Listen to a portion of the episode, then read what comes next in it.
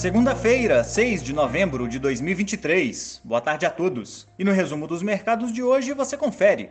O Ibovespa encerrou em alta de 0,23%, fechando aos 118.431 pontos. O índice de gerentes de compras composto em outubro acelerou para 50,3 pontos, nível que indica a expansão da atividade, o melhor resultado desde o fim do segundo trimestre. Ainda lembramos a todos que a partir de hoje até o fim do horário de verão nos Estados Unidos, o horário de negociação regular da B3 passa a ser entre 10 e 17 horas e 55 minutos no horário de Brasília. Como outros destaques, as ações da Irani avançaram 0,85% após o Conselho de Administração aprovar pagamento de 16 milhões de reais a títulos de dividendos intercalares. O valor de aproximadamente 6 centavos por ação ordinária representa 25% do lucro líquido do trimestre entre julho e setembro e será pago de acordo com a base acionária de 8 de novembro.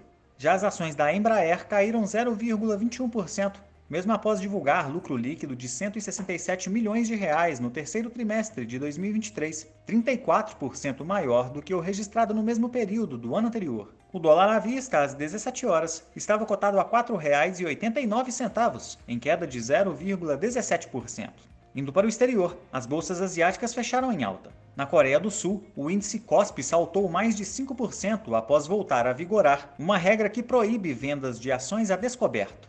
Investidores aguardam divulgações na virada do dia, contando com decisão de juros na Austrália e dados da balança comercial chinesa de outubro, por lá, o índice Xangai Composto subiu 0,91% e em volta do feriado local no Japão, o índice Nikkei avançou 2,37%. As bolsas europeias não apresentaram direção única, repercutindo o índice de gerentes de compras composto da zona do euro de outubro, que se manteve em patamar que indica retração da atividade, com os piores resultados desde o final de 2020. O índice Eurostock 600 caiu 0,16%.